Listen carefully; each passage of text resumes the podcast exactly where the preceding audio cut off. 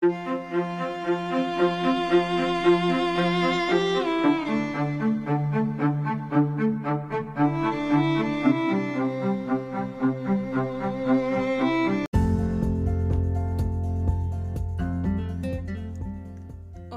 ¿qué tal? Mi nombre es Dafne Guadalupe y hoy junto con mi amiga Leslie hablaremos sobre el tema del imperialismo, así como sus características, los países que lo llevaron a cabo y el porqué.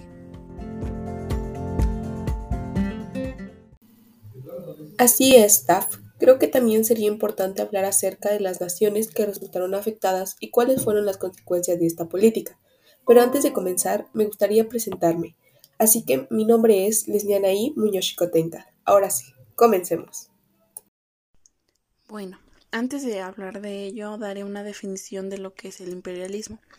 Así que podemos definirlo como un movimiento que defiende la dominación de una nación o estado sobre otros territorios y pueblos a través de la adquisición de tierras o la imposición de un control político y económico. Tiene fuertes connotaciones nacionalistas. Así es, esto pretendía conquistar la mayor cantidad de territorios con el objetivo de alcanzar un rango de potencia mundial. Las potencias mundiales se podrían decir que son los países más poderosos del mundo. El imperialismo dominaba el periodo de 1871 o 1875 a 1914.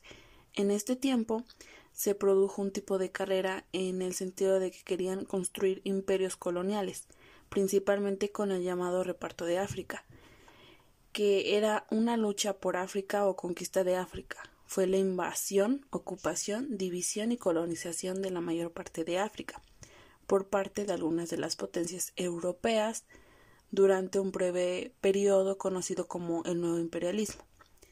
En plena fase de esta expansión europea, las potencias del mundo acordaron el reparto del continente africano, en la Conferencia de Berlín. Allí estaban presentes las doce naciones más poderosas de Europa. Al terminar la conferencia, casi el total del continente africano pasó a ordenarse según los intereses europeos sin tener en cuenta las diferencias entre las poblaciones locales o sus necesidades. Es por eso que hasta el día de hoy las naciones africanas tienen fronteras totalmente rectas. Quiero decir que están directas según los meridianos. Y bueno, en el periodo de 1875 a 1914 se conocía como un sistema global que era llamado la Era de los Imperios. Y para mencionar algunas características del imperialismo, podemos decir que había una concentración de la producción y del capital a tal grado que creó monopolios. Estos monopolios desempeñaban un papel decisivo en la vida económica. Existía una fusión del capital bancario con el industrial y la creación, sobre la base de este capital financiero y de la oligarquía financiera. También podríamos decir que el imperialismo tenía una exportación de capitales y a diferencia de la exportación de mercancías, tiene mayor importancia. Las asociaciones monopolistas de capitalistas se reparten el mundo, el reparto territorial del mundo entre las potencias capitalistas más importantes. Bueno, la expansión imperialista fue protagonizada por las que eran las principales potencias europeas, como Reino Unido y Francia, y a ellas se sumaron otros países europeos como Alemania, Bélgica, Italia y Rusia, y países extraeuropeos como Estados Unidos y Japón. Buscaban superar en periodo a sus contrincantes, llevaron el afán colonizador hasta el conflicto bélico.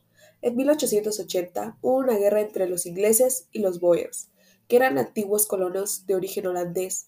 Eso llevó a que los estados imperialistas afirmaran acuerdos entre sí para que pudieran establecer ciertas reglas en la apropiación de territorios coloniales.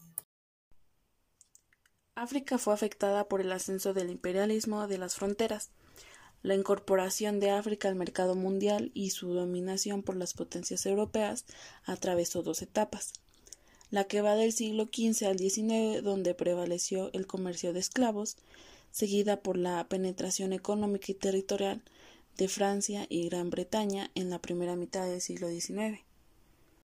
Debido a todo esto, tuvo como consecuencia la pérdida de identidad de los pobladores indígenas y la lengua así como la región de los estados dominados. Provocó graves incrementos en la desigualdad al repatriar los capitales y establecer relaciones de servidumbre. Y bueno, ya que sabemos lo que fue y sigue siendo el imperialismo, damos por concluido este tema y este podcast. Así es, Daf. Creo que este es un tema muy amplio e importante en estos tiempos y debemos de conocerlo. Exacto. Y bueno, espero que les haya gustado este podcast y haya sido interesante para ti.